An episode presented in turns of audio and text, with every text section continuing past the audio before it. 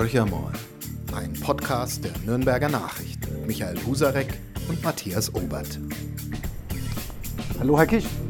Hallo Herr Obert. Ja, ich werde mit Sie angesprochen. Das heißt, äh, das ist nicht der übliche Gesprächspartner. Michael Husarek, der NN-Chefredakteur, ist außer Hauses. Also das heißt, er ist im Moment in Forchheim und äh, arbeitet dort als Redakteur, äh, um mal zu gucken, wie denn das so ist, wenn man in einer Außenredaktion arbeitet. Das heißt, ich bin verlassen, aber ähm, ich habe mich dann auf den Weg gemacht und bin in meine Heimatgemeinde gefahren und habe mir gedacht, ich habe so oft über Bad Windsheim geredet in dem Podcast, so dass ich einfach mal mit dem Bürgermeister der Stadt Bad Windsheim äh, darüber rede, wie er denn die Situation sieht, weil er war ja praktisch wehrlos, weil ich konnte immer das sagen, was mir so in den Sinn kommt. Und deshalb äh, nutze ich heute mal die Gelegenheit, um mit Bernhard Kisch zu sprechen. Das ist der Bürgermeister, der erste Bürgermeister der Stadt Bad Windsheim. Der ist es seit über vier Jahren, wo er äh, hier zum ersten Mal ins Amt gewählt äh, wurde. Und er ist ähm, ein CSU-Mitglied, also ein CSU-Bürgermeister, der erste CSU-Bürgermeister in Bad Windsheim. Und wie ja schon hinlänglich von Michael Husarek in dem Podcast immer wieder erwähnt, ich bin SPD-Stadtrat in Bad Windsheim. Bernhard Kisch ist äh, ursprünglich aus Stadt Bergen bei Augsburg und hat dort auch seine politische Karriere begonnen und äh, war vor seiner Wahl in Bad Windsheim Bürgermeister im mittelfränkischen Wilburgstetten im Landkreis Ansbach. Ja, und wir haben uns jetzt heute mal so gedacht, wir reden einfach mal ein bisschen über die Themen, die, wie gesagt, wir in unserem Podcast immer wieder mal angerissen haben. Und da geht es ja zum Beispiel auch um Landesentwicklung, Landespolitik. Und so auch immer die Frage, wie sieht es denn jetzt eigentlich aus mit so einem Stadt-Land-Gefälle, Metropolregion Nürnberg, da ist ja, glaube ich, Winsheim sogar Mitglied, aber kriegen wir überhaupt was mit von dieser Metropolregion oder sind wir eher so die Ecke, die ein bisschen abgehängt wird als westmittelfränkische Gemeinde? Also äh, wir kriegen natürlich was mit. Äh, abhängen möchte ich nicht jetzt sagen, aber es ist natürlich schon äh, ein Gefälle da. Äh, viele Entwicklungen gehen immer auch von den Städten aus, ist klar. Und äh, es ist halt äh, zu uns nach Bad Windsheim schon einmal Umsteigen nötig, wenn man beispielsweise mit der Bahn fährt. Und je öfters man umsteigen muss, umso schlechter ist es natürlich, wenn man jetzt zum Beispiel an den ÖPNV denkt. Und welche Chancen haben wir dann überhaupt? Also ich bin ja der leidgeprüfte Pendler, der genau einmal am Tag oder zweimal am Tag dieses Umsteigen vor sich hat, mit dann entsprechend Zügen, die man äh, oft genug nicht erwischt. Ähm, welche Möglichkeiten haben wir denn als Kommune überhaupt in so einem Bereich, ja, uns weiter vorwärts zu entwickeln? Also mir, mir scheint es immer als, ja, können wir zwar unsere Stimme erheben, wir können Briefe schreiben, aber es passiert dann doch relativ wenig oder die Zeiträume sind zu lang. Also viele Entwicklungen dauern in der Tat sehr lange, aber ich glaube, ähm, so eine Stadt wie Bad Windsheim mit 12.500 Einwohnern, ähm, das ist wichtig auch für das Land und wir haben im Prinzip in unserer Stadt alles, was man jetzt für den täglichen Gebrauch so an Bedürfnissen hat, kann man hier befriedigen. Ähm, und wenn es Bayern wichtig ist, wirklich in der Fläche auch äh, attraktiv zu sein, dann muss man genau solche Mittelzentren, wie eben unsere Städte es darstellen, einfach auch stärken, damit sie diese Funktion auch wahrnehmen können und damit auch für das Umland, für die kleinen Gemeinden die Dienstleistungen anbieten, auch im kulturellen Bereich, ähm, im schulischen Bereich, äh, damit man eben dann auch auf dem Land äh, gut leben kann und seine Ausbildung machen kann und natürlich das Allerwichtigste ist für alle auch dann einen Arbeitsplatz auch hat. Jetzt haben ja wir zumindest noch eine Bahnstation, aber wenn man so ein bisschen noch weiter ins Land reinschaut, dann wird es ja noch düsterer. Also die Gemeinden, die jetzt wirklich äh, vielleicht der Bus noch einmal oder zweimal am Tag und es ist dann genau der Schulbus noch irgendwo hinfährt, haben, haben Sie irgendwo den Eindruck, dass sich tatsächlich der Freistaat oder der Bund äh, dass man sich wirklich bemüht, hier die Infrastruktur zu verbessern oder setzt man nicht letztendlich doch komplett auf den Individualverkehr? Ich glaube, das ist eine Frage, die man gesellschaftspolitisch äh, fast beantworten muss, weil wir natürlich sehr stark von der Automobilindustrie leben und ich glaube daher auch die Interessen diesem Industriezweig einschließlich Zulieferer sehr stark gewahrt werden und damit äh, sehr stark in der Vergangenheit jedenfalls auf das Auto auf die, auf die Straße gesetzt wurde. Und in der Tat auch unter den klimapolitischen Gesichtspunkten alleine auch, weil die großen Städte, wenn man jetzt wieder an die Metropole denkt, Nürnberg im Verkehr erstickt, ist es, glaube ich, mhm. notwendig, auch hier mit Verkehrskonzepten zu arbeiten, äh, um eben die Mobilität äh, ja, so zu gewährleisten, dass man möglichst gut überall hinkommen kann. Äh, da wird es kein Patentrezept geben, aber äh, ich habe schon das Gefühl, dass hier jetzt auch mehr Geld äh, vom Bund jedenfalls her auch in die Bahn geht, aber äh, es ist in der Tat gefühlt immer sehr, sehr langsam, gerade was äh, Planungen bei der Bahn betrifft. Äh, es ist ja nicht nur die Bahn, sondern wenn man mal in den Städten rumschaut, wenn man mit dem Fahrrad vorwärts kommen will, wenn man zu Fuß vorwärts kommen will, ähm, da tun sich kleinere Städte ja auch immer schwer, entsprechende Flächen zur Verfügung zu stellen. Mir kommt es immer ein bisschen so vor, als, als hätte man gerade den, den Rad Fahrradfahrverkehr irgendwie ein bisschen stiefmütterlich behandelt und hat auch keine, keine Pläne in der Tasche. Aber andererseits, große Kommunen tun sich auch hart. Also sind wir da alle noch so in einem Stadion des, sich selbst Findens. Ähm also das Fahrrad, das glaube ich, erlebt jetzt mit, äh, mit dem Elektroantrieb eine Renaissance. Aber man muss das auch gelernt haben. Ich bin eben am Rande einer Großstadt aufgewachsen, Augsburg, und bin schon als Bub mit dem Fahrrad durch die Stadt gefahren, bin mit dem Verkehr auch groß geworden. Ähm, auf der anderen Seite erlebe ich hier, wie viele ja, Mütter, Väter ihre Kinder in den Kindergarten mit dem Auto bringen. Also oft wird hier das Fahrrad gar nicht genutzt und wie sollen es dann die Kinder später mal nutzen? Also wir haben uns als Gesellschaft einfach mit dem Auto großgezogen und wundern uns äh, oder brauchen uns nicht zu wundern, wenn wir jetzt nur mit dem Auto unterwegs sind, weil wir äh, den Kopf gar nicht dafür haben, dass es auch andere Möglichkeiten gibt. Und die Erfahrung, die muss man eigentlich eben als Kind schon machen, dass man mit dem Fahrrad genauso gut unterwegs sein kann. Mit den Fahrradwegen allerdings, das muss man sagen, das ist in so einer historischen Stadt mit den engen Gassen, die natürlich äh, historisch bedingt eigentlich von Fußgängern gemacht wurden und weder fürs Auto noch Die fürs Historie Fahrrad. hört man jetzt auch gerade im Hintergrund, weil wir sitzen mit Blick auf den Kirchturm und ähm, wir hören wunderbar im Hintergrund äh, das Geläut der Stadtkirche. Also äh, wir können nachweisen, dass wir auf dem Land zugange sind im Moment. Genau, also Glockenläuten ist hier noch erlaubt. wir, hör, wir hören aber in der Stadt dann keine Kuhglocken. Wohl wahr, ja. Aber das äh, finde ich schön und letzten Endes ist das Geläut, wie auch der Glockenschlag zur vollen Stunde, auch was, äh, was zur Barrierefreiheit beiträgt. Denn jetzt hören wir eben das äh, ja, 20.30 Uhr läuten hier. Äh, manchmal ist es 7 Uhr läuten oder in der Früh das 6 Uhr läuten und dann weiß man gleich jetzt 6 Uhr, obwohl man gar nicht auf die Uhr schaut. ja, das sind aber so ein bisschen für uns, glaube ich, schon die schönen Seiten dieses Landlebens oder Leben in einer Kleinstadt. Äh, aber auch in den kleinen Städten oder Mittelzentren hat man ja durchaus mit einer Reihe von Problemen zu kämpfen. Aber das haben wir immer wieder ein bisschen angesprochen bei uns. Thema Flächenfraß, Thema, wie kann sich so eine Kommune weiterentwickeln. Auf der einen Seite diskutieren wir ja immer wieder darüber, dass wir eigentlich mehr Flächen der Ökologie zur Verfügung stellen sollten. Andererseits erlebe ich es ja im Stadtrat dann auch, dass wir immer wieder darüber diskutieren, die Notwendigkeit, wir brauchen neue Baugebiete, wir brauchen ein neues Gewerbegebiet, oh, die Bauplätze sind schon wieder verkauft. Ähm, wenn wir jetzt nicht ein neues Baugebiet ausweisen, dann gehen die, die Bauwerber in die Nachbargemeinde oder gar noch weiter weg. Und in der Nachbargemeinde ist der Baugrund um ein paar Euro günstiger und müssten wir nicht noch günstiger anbieten. Also das sind ja alles so Diskussionen, die eigentlich im völligen Gegensatz zu dem stehen, was wir im Moment in der großen Politik auch diskutieren, dass wir weg müssen von, einem, von einer Flächenvergeudung, von immer mehr Flächenversiegelung. Gibt es da Perspektiven überhaupt für eine Kommune? Kommt man aus diesem, aus diesem Hamsterrad überhaupt raus? Ist da, besteht da überhaupt eine Chance? Ja, eigentlich müssten wir ja, wenn man ein neues Baugebiet ausweist, was heißt eigentlich? Also wir müssen eigentlich den Bedarf nachweisen. Also eine Prognose abgeben, wie die Einwohnerentwicklung ist. Jetzt muss man sehen, dass in Bayern und insbesondere jetzt auch Bad Windsheim erst in der letzten Prognosstudie als eine der Städte dargestellt wird, die Zukunftspotenzial haben. Wir haben entgegen den früheren Berechnungen des Statistischen Landesamts einen Einwohnerzuwachs und hinzu kommt, dass natürlich der Flächenbedarf, also der Wohnflächenbedarf pro Einwohner, wenn man sich das statistisch anschaut, in den vergangenen Jahrzehnten permanent gewachsen ist. Das ist auch ein Ausdruck unseres Wohlstandes.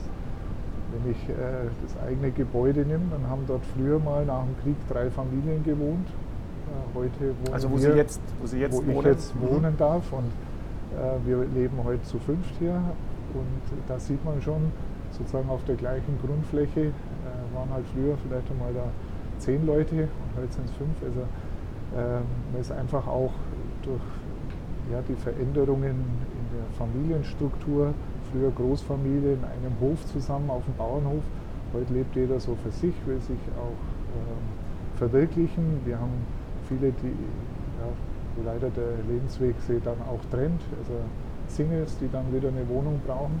Und von daher ist äh, der Bedarf da. Ähm, ob das wirklich so weitergehen kann, bezweifle ich, weil wenn man sich auch da wieder die Demografie anschaut, dann werden wir Baugebiete, die in den 50er, 60er Jahren entstanden sind, vielleicht, sind vielleicht unsere zukünftigen Sanierungsgebiete, weil sie eben leer fahren. Und wenn der entsprechende Zuzug nicht da ist, dann hat man dann irgendwann eine Leerstandsproblematik. Und man sagt ja so bis 10 Prozent, das ist ganz normal, weil sich manchmal auch Eigentümer äh, erst dann entscheiden müssen, ob sie es jetzt verkaufen, vermieten oder sonst was. Ich habe auch viele, die ein Zweifamilienhaus gebaut haben hier in der Stadt, äh, kennengelernt, die einfach sagen, ja, ich bin jetzt 70, 80 Jahre alt, ich will die Wohnung nicht vermieten, mit den Mietern rumärgern. Also wir haben tatsächlich Substanz, die leer steht, aber immer auch dann oft begründet äh, mit den jeweiligen ja, Eigentumsverhältnissen. Also es wird wahrscheinlich, glaube ich, für die Zukunft, äh, es gibt einfach auch Leute, die wollen sozusagen ihren Traum auf der grünen Wiese jetzt in Anführungsstrichen verwirklichen. Ähm, das war schon immer so. Auch Stadtentwicklung ist ja was Organisches. Also wir haben, wenn ich hier diese Stadt sehe in der Historie, auch mit dem 30-jährigen Krieg, dann ist man mal gewachsen, ist aber auch wieder geschrumpft. Das alte Rom war genauso. Das war bis zur Stadtgrenze voll und irgendwann einmal im Mittelalter halt waren das Gärten. Also da ist eine gewisse Dynamik drin. Aber das, Frage was ist wir haben, wir, natürlich. haben wir so viel Zeit, äh, wie, Ja. wie, äh, wie das damals im alten Rom? Ich, ich glaube aber, da, durch den, in dem Erdölzeitalter, wo wir uns befinden, haben wir natürlich die Arbeitskraft vertausendfacht und damit äh, auch Möglichkeiten eröffnet, auch die chemische Industrie, äh, wo wir natürlich expandieren und wo man sich schon manchmal die Frage stellt, ist das gesund? Also ich habe da auch meine Zweifel dran. Aber volkswirtschaftlich dreht sich bei uns alles auf Wachstum und nur mit Wachstum, es gilt auch für eine Kommune, ähm, wenn wir heute Flächen, jetzt nehmen wir nur mal das Beispiel Grundsteuer A, das ist eine äh, Einkunft der Stadt Bad Windsheim, das kann man mehr oder weniger vergessen. Die Grundsteuer B. Muss man vielleicht erklären, was ist eine Grundsteuer A? Also Grundsteuer A ist eine Steuer, die auf landwirtschaftliche Flächen erhoben wird, ist auf nicht bebaute Flächen und die Grundsteuer B ist ist auf bebaute Flächen und die ist in unserem Fall natürlich wesentlich höher wie die Grundsteuer A. Das heißt, einen Acker zu Bauland machen ist erst einmal fiskal interessant. Die Erschließungskosten tragen zu 90 Prozent die, die bauen. Also das heißt, für die Allgemeinheit sind erst einmal gar nicht so viel Kosten da.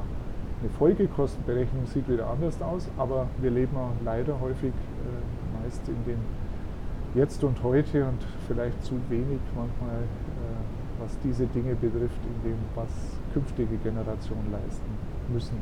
Und dann kommt ja wirklich nochmal so ein bisschen die, die Konkurrenzsituation dazu, so empfinde ich es zumindest. Ähm, natürlich haben wir eigentlich ein gutes Verhältnis zu unseren Nachbargemeinden, aber wir stehen schon auch in, in dieser Konkurrenz äh, um, ja, um Gewerbebetriebe auch, aber natürlich auch um, um Einwohner, die man lieber in seinem eigenen äh, Wohngebiet haben möchte, als dass sie äh, woanders hinziehen. Ähm, ist das eigentlich schwierig für den Bürgermeister? Also ich, jeder Bürgermeister kriegt Prügel, wenn ein Gewerbebetrieb nicht in die, also in die Gemeinde geht, wo der Stadtrat ist oder äh, wo er halt meint, äh, die, die müsste jetzt, der müsste natürlich bei uns ansiedeln, ähm, obwohl das ja eigentlich immer ein Wettstreit einfach darum ist und es gibt sicherlich auch Situationen, wo man sagt, macht es überhaupt Sinn, dass wir uns an diesem Wettstreit beteiligen oder müssen wir uns nicht auf, müssen wir nicht andere Schwerpunkte setzen? Aber da gefährdet man wahrscheinlich als Bürgermeister auch seine Wiederwahl. Ja, also wenn dann kommt die Kritik vom SPD-Fraktionsvorsitzenden Matthias Obert. Das ist natürlich, das sind Fake News, würde ich mal sagen. Ach so, gibt es die dort auch? Okay. Nein, also natürlich steht man im Wettbewerb mit den anderen Kommunen. Und im Prinzip äh, braucht es für die großen Dinge äh, eigentlich die Landesentwicklungsplanung. Und das, was ich vorhin gesagt habe, was für Wohnbaugebiete gilt, das gilt ja auch für Gewerbegebiete. Es muss eigentlich nach dem Bedarf gehen. wobei durchaus man natürlich auch, und da ist dann auch der Freistaat Bayern äh, gefordert, man schon auch Entwicklungsimpulse setzen kann. Nehmen wir das Beispiel Hochschule. Ähm, in der Tat war es richtig, Fachhochschulen sozusagen übers Land zu verstreuen. Und die Städte, die dann eben einen Hochschulstandort haben, da siedelt sich meist auch äh, Gewerbe an, weil Forschung und Entwicklung da zusammenläuft. Und da kann man dann schon Impulse setzen, die zum positiven Wachstum führen. Wenn man es jetzt unter dem Aspekt betrachtet, äh, ich möchte sozusagen nicht alles nur auf die großen Städte konzentrieren, sondern das halt aufs Land verteilen. Ähm, und wie gesagt, dann gehören natürlich viele andere Dinge dazu, dass man jetzt nicht äh, nur mit dem Auto unterwegs ist, sondern dass bestenfalls man eigentlich dann zu Fuß mit dem Rad oder mit der Bahn zur Arbeit kommt. Das wäre sicherlich das umweltfreundlichste. Und das wären wir ja gleich beim nächsten Stichwort, also um, um solche universitären Einrichtungen anzusiedeln, äh, auch lange propagiert und immer wieder groß verkündet, Breitbandversorgung auf dem Land. Und da kann ich ja sozusagen aus unserer eigenen Erfahrung sagen, das sind ja Zeitläufe, da langt man sich zum Teil wirklich an den Kopf. Also nicht nur vielleicht ein Bürgermeister, vornehmlich natürlich auch die Stadträte, aber auch die Bevölkerung. Also wir haben Ortsteile, die seit Jahren äh, mit der Problematik sich rumschlagen. Es gibt denke ich, schon immer gute Gründe. Es gibt immer Gründe, warum es so ist, wie es ist. Aber wenn man es jetzt mal aufs ganze Land betrachtet, ähm, ist es doch eher ein schneckenartiger Ausbau, auch wenn Gelder zur Verfügung gestellt werden. Aber so richtig voran kommt es ja doch nicht. Also Breitbandausbau ist eigentlich ein typisches Beispiel, äh, dass Privatisierung, glaube ich, nicht in jedem Sektor Sinn macht. Äh, hier haben sich die Telekommunikationsunternehmen nach meinem Empfinden die Rosinen rausgepickt. Dort, wo Geld zu verdienen ist, da ist der Ausbau hat stattgefunden. Und würde es jetzt das Förderprogramm vom Freistaat Bayern nicht geben, dann wird, glaube ich, hier erst einmal noch gar nichts passieren oder noch viel weniger. Von daher ist das positiv, aber trotzdem äh, ist natürlich abhängig von den Telekommunikationsunternehmen. Ähm, wir tun als Stadt das, was uns möglich ist, nämlich dieses Förderprogramm maximal und so schnell als möglich nutzen. Aber wir sehen, äh, wir haben zwar alles beschlossen, aber der Ausbau dauert dann trotzdem, weil die Unternehmen äh, nicht nachkommen und teilweise dann auch äh, Zeiten versprechen, die sie dann doch nicht halten. Also das ist dann schon bedauerlich. Ja, aber da muss man wirklich die Ruhe bewahren können, was einem sichtlich glaube ich, schwerfällt, oder zumindest dem einen oder anderen Bürger fällt es ja mehr als schwer, der zum Teil ja auch Geld schon in irgendwelche Gerätschaften und alles Mögliche investiert hat. Ähm, aber das sind einem ja wirklich als Bürgermeister genauso wie als Kommune letztendlich die, die Hände gebunden. Ja, also mit unseren Stadtwerken legen wir in den Straßen, die bei uns aufgemacht werden, im Wasser, im Kanal und so weiter erneuert wird, dann legen wir äh, ein Glasfasernetz schon mit rein, äh, aber wir dürfen es ja nicht betreiben hoffen aber dann, äh, wenn genügend sozusagen zusammenkommt, wir haben da auch einen Masterplan dazu, äh, dass dann irgendwann eines der Telekommunikationsunternehmen äh, sozusagen die Glasfaser dann auch nutzt. Denn die Fachleute sagen alle letzten Endes wird irgendwann ähm, Stand der Technik sein Glasfaser in jedes Haus. Mhm. Dann lassen wir uns mal überraschen, ob das ja. irgendwann, irgendwann so weit kommt. Ich will vielleicht noch mal ganz kurz zurück zu diesem Thema äh, Flächenverbrauch. Wir hatten ja hier in Bayern diesen, diesen Versuch des Volksbegehrens, was ja dann vom, vom äh, also Gericht untersagt wurde, beziehungsweise als nicht, äh, äh nicht zulässig, das, äh, dieses Volksbegehren einzuleiten. Wie sehen Sie das? Wäre das eine Chance gewesen, um hier Regelungen herzubekommen, die für eine Kommune, also für kleinere Kommunen auch einen, einen Vorteil bieten? Äh, wir haben im Moment die Situation, dass wir einerseits ja von der Staatsregierung ähm, die Idee da ist, wir wollen angeblich flächenfreies äh, zurückdrängen, aber gleichzeitig, dass man entlang zum Beispiel der Autobahnen sogar eine Beschleunigung ähm, der Freigabe von Gewerbegebieten, also ohne dass noch zu irgendeiner Prüfung kommen muss, sondern schnellstmöglich, dass da Flächen freigegeben werden. Und ähnliches, wenn ich jetzt das alles richtig in Erinnerung habe, äh, will man ja auch sozusagen den Kommunen ermöglichen, dass man eigentlich in einem relativ schnellen Verfahren solche Flächen freigibt. Das ist ja eigentlich ein Widerspruch in sich letztendlich. Stehen Sie zu, zu, solchen, zu solchen Volksbegehren, also wo, wo ja, äh, Bürgerinitiativen, wo Naturschutzverbände halt versuchen, äh, hier noch ein Stück weit äh, die Bremse reinzuhauen? Also ich muss jetzt sagen, Bad Windsheim liegt ja nicht direkt an der Autobahn. Äh, deswegen ist mir persönlich das Landesentwicklungsprogramm, was äh, die Ausweisungsmöglichkeit von Gewerbeflächen an Autobahnen betrifft, geht mir eigentlich zu weit, weil äh, normalerweise ist es so, dass sich eine Gewerbefläche irgendwo dann auch anschließen muss an eine Siedlungsstruktur.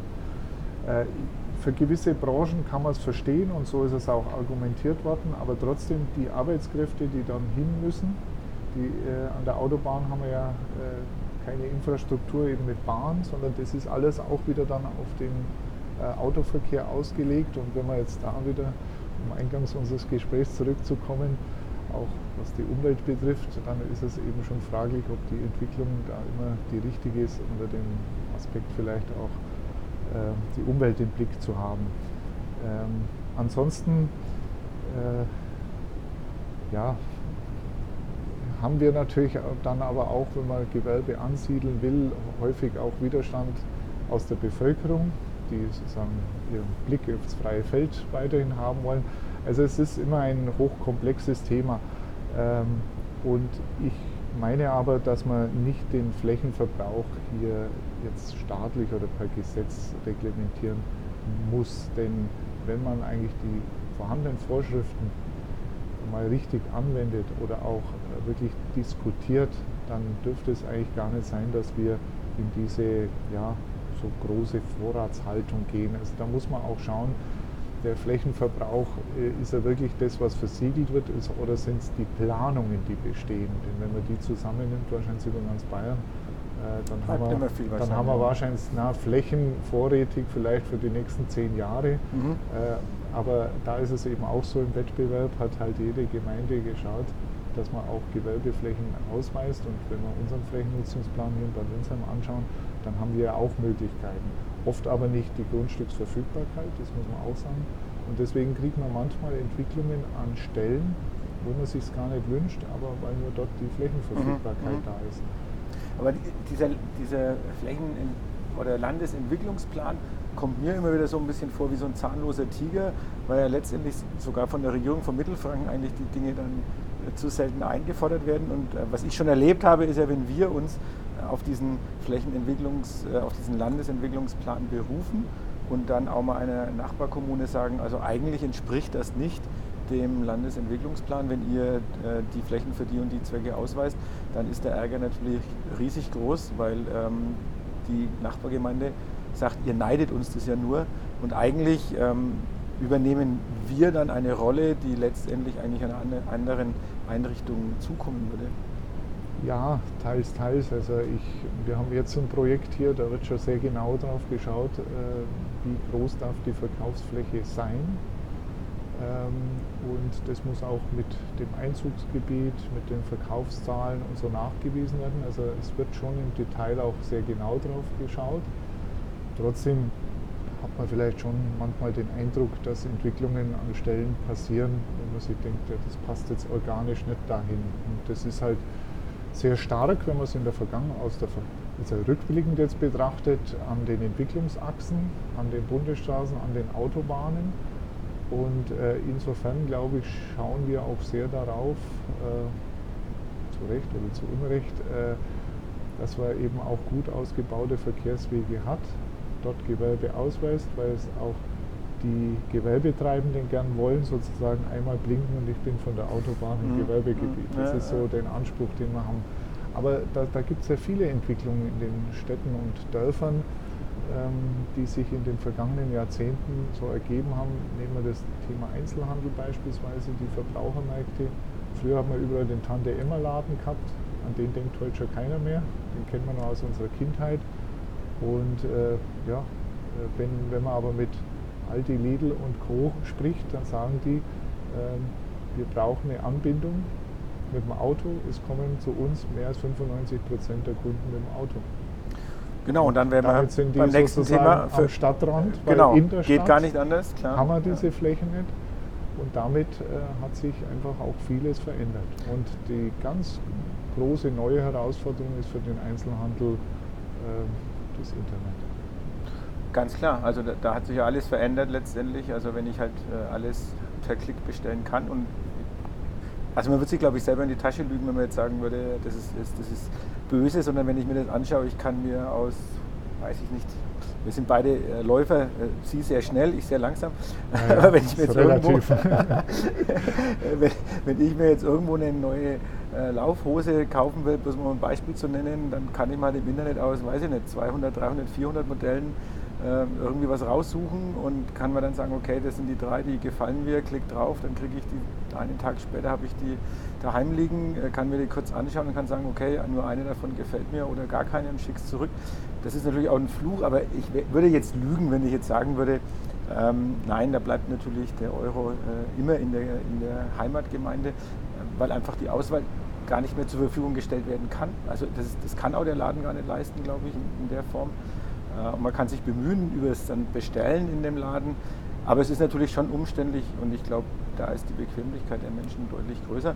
Aber wir erleben es ja nicht bloß hier in Bad Windsheim, sondern ich glaube in vielen mittleren, mittelgroßen Städten diese Verödung der Innenstädte, das ist ja auch ein Problem, dem wir vielleicht als Heilbad noch, noch Chancen haben, uns dem, dem zu entgehen, weil hier zumindest jedes Jahr äh, 200.000 Besucher vom, vom Freilandmuseum und 400.000 aus der Therme zumindest mal in der Stadt sind. Ob die dann in die Stadt gehen, ist immer ein ganz anderes Thema. Aber wenn man mal in Nachbarorte schaut, die vielleicht 5, 6, 7, 8.000 Einwohner haben, keine solche Magneten, da wird es doch schon richtig zappenduster. Also veröden würde ich jetzt nicht sagen, äh, aber wir haben einen Wandel. Aber der Wandel ist nichts Neues. Die Frage ist nur, wie reagieren wir darauf, um trotzdem eine Stadt attraktiv halten zu können. Aber das bestimmt ja auch wieder sozusagen der Gast, der Kunde, der Bürger, was finde, empfindet er als attraktiv. Also die einen sagen alte Häuser, Fachwerk, äh, denkmalgeschützte Häuser, was will ich mit dem alten Klump? Also die gibt es. Und andere sind ganz begeistert von dieser historischen Bausubstanz. Ähm, und so ist es, glaube ich, im Handel auch vielleicht, da muss sich der Handel auch auf den Weg machen. Der Buchhandel hat es gezeigt, dass er stationären Handel mit dem Internethandel verbinden kann. Gut, wir haben auch Buchpreisbindung und so weiter, das mag da eine Rolle spielen. Aber ähm, ich muss natürlich das, was ich jetzt vielleicht einfach im Internet finde, so wie Sie gesagt haben, da kann ich unter 300 Laufhosen aussuchen. Ähm, ich denke gar nicht dran, dass es vielleicht auch 20 in unserer Stadt gibt. Also ich muss ja auch auffinden. Mhm. Das mhm. Auffinden, das muss heute übers Internet gehen. Und da müssen, glaube ich, die Einzelhändler, wenn sie es selber nicht können, sich zusammenschließen äh, und schauen, wie kann ich mich hier auch vermarkten. Das machen ja viele auch erfolgreich. Und äh, ja, sonst sehe ich da für manche Branchen in der Tat äh, keine rosige Zukunft. Auf der anderen Seite, also ich bin einer, ich bestelle auch im Internet, gar keine Frage, aber jetzt Kleidung oder Schuhe beispielsweise nicht, weil die muss ich anprobieren und ich mag es nicht, sozusagen da drei, vier Sachen zu bestellen äh, und dann wieder die Hälfte wieder zurückzuschicken. Genau. Also da habe ich keinen Nerv dazu. Ähm, aber okay, das macht jeder, muss jeder für richtig ja. hält. Ja. Äh, aber in der Tat, wir sehen es nur eine Zahl, die ich letztens gehört habe bei einem Besuch in einer Schuhhandlung, der Eigentümer hat mir gesagt, dass 20 Prozent mittlerweile eben des Umsatzes im Internet laufen, jetzt im Schuhhandel. Ich weiß jetzt nicht, wie es in den mhm. anderen Bereichen ist, aber die großen auch äh, Einzelhandelsketten probieren ja gerade in den Städten auch aus, äh, was geht sozusagen übers Internet und dann wird das aufs Land auch ausgerollt. Also, mhm, genau. Äh, von daher glaube ich, ist das wirklich eine große Herausforderung und ja, manchmal ist die Frage, inwieweit kann man es mitsteuern. Aber da zeigen eigentlich alle Untersuchungen, am meisten Einfluss hat der Kunde. Das heißt, wir müssen fragen, wie wollen wir unsere Städte in Zukunft haben und halten. Und durch die Annahme des Angebots durch uns bestimmen wir es mit oder eben weniger. Schauen wir mal, wie weit der Appell reicht. Ja, klar. ich würde noch, einen, noch einen Sprung machen. Ähm, zu guter Letzt sozusagen, weil es ein Thema, fand ich, fand ich relativ spannend. Ähm, zwar geht es wirklich ein ganz anderes Thema. Es geht um unseren Stadtwald. Äh, und da ist in den letzten Monaten oder vor Monaten mal diskutiert worden, dieser Einsatz von Häutungsmitteln, also beziehungsweise Verhinderung von der Häutung von äh, den gefräßigen Raupen, die unsere ähm, Wälder befallen. Ich glaube, in dem Fall ging es um die Schwammspinnerraupe, genau. ähm, die Thema war. Und ähm, Sie haben dann mit dem Stadtförster Sven Finberg zusammen einen Brief an, an, die, an die Ministerien und an den Ministerpräsidenten geschrieben, wo Sie sich sehr kritisch äh, geäußert haben oder Unverständnis äh, geäußert haben, äh, was eigentlich äh, jetzt man wirklich will, ähm, weil es sehr widersprüchlich ist, das Verfahren. Ähm, und bei uns war es ja so, dass überraschend viele Privatwaldbesitzer sich ja dann dem angeschlossen haben und haben gesagt, sie lassen in ihrem Bereich nicht spritzen. Früher, glaube ich, war das ja völlig üblich, dass eigentlich alle gesagt haben, ja, ja, spritzen, macht das mal mit bei uns mit. Ähm, findet dann Umdenken statt oder was hat euch letztendlich da bewegt, äh, da aktiv zu werden, weil man hätte es ja wirklich relativ leicht machen können bei dem Thema? Also äh, wir hatten mit dem Stadtrat eine grüne Sitzung, nennen wir das immer, im Frühjahr und da waren wir mit unserem Stadtförster im Wald und mich interessieren als Imker natürlich auch die biologischen Themen ganz generell. Ich muss noch kurz reinträtschen, weil das muss Jawohl. unsere Hörer sehen das natürlich nicht, aber wir sitzen gegenüber von 1, 2, 3, 4 Bienenkästen, die voll behangen sind mit Bienen, wie ich mir im Vorfeld schon erklären habe lassen, die, denen ist auch zu warm, also die hängen jetzt in Bärten äh, an dem genau, Bienenkasten. Der, der Bienenbart, aber der hat noch einen anderen Grund. Ich hatte am Wochenende geschleudert und habe den Honigraum weggenommen und damit ist jetzt etwas weniger Platz im Stock. Ah, okay. Und deswegen hängen jetzt sozusagen die überschüssigen äh, ja, Sammelbienen außen. Aber nochmal zurück zum Stadtwald. Äh, da haben wir uns im Prinzip schon das Okay geben lassen, äh, auch auf den Einsatz zu verzichten, ähm, weil wir, wir haben also hier eine ganz besondere Situation. Wir haben eine Mittelwaldbewirtschaftung, das heißt in Eichenwäldern hier wird immer wieder alle 15, 20 Jahre die Bäume auf Stopp gesetzt, einzelne dann stehen gelassen und deswegen sind in diesem Waldbereich äh, Schmetterlingsarten sozusagen reingewandert, die früher in den Auerwäldern waren, die wir aber nicht mehr haben. Und deswegen haben wir hier Schmetterlingsarten, auch Käferarten, die auf der roten Liste stehen, die teilweise europaweit nur noch hier vorkommen. Und wir bekommen für diese Art der Bewirtschaftung, die natürlich nicht auf Gewinnmaximierung äh, abzielt, sondern eben zum Erhalt dieser Kultur- und Naturlandschaft, äh, bekommen wir äh, sozusagen zum Ausgleich äh, Gelder aus dem Naturschutzprogramm. Und aus unserer Sicht ist es widersinnig, sozusagen jetzt in den Bereich rein zu spritzen, auf die Gefahr hin, dass dann diese Arten dezimiert werden oder gar aussterben, ähm, um eben jetzt sozusagen Verluste beim Holz hinzunehmen. Und deswegen ist unser Anliegen, äh, dass man sagt, die, die auf diese chemischen Mittel verzichten, aber eine Einbuße haben, dass die auch einen Ausgleich kriegen, weil der Einsatz äh, der Spritzmittel wird ja vom Freistaat Bayern bezahlt. Mhm. Und äh, da haben wir jetzt angeregt, äh, das eben auch mal auf äh, fachlicher Sicht, man hat ja sozusagen jetzt Zeit bis zum nächsten Frühjahr wieder, äh, sich da mal auszutauschen, ob es da Möglichkeiten gibt, weil andere Kalamitäten ob Windwurf oder so, findet der Staat ja auch eine Ausgleichsfunktion, was glaube ich auch notwendig ist, denn Privatwaldbesitzer leben ja auch vom Wald. Und für uns muss man sagen, wir haben vier Leute im Wald beschäftigt, die wollen auch bezahlt werden.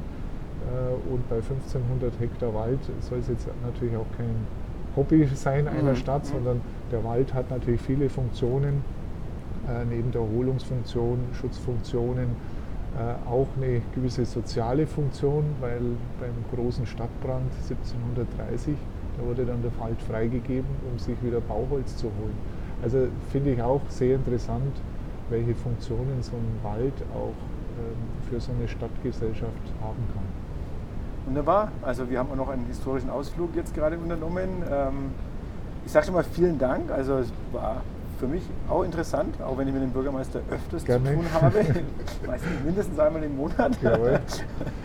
Ja, vielen Dank äh, und ich hoffe mal auch unseren Hörern hat es ein bisschen gefallen. Ähm, der Ausflug in die westmittelfränkische Provinz äh, nach Bad Windsheim.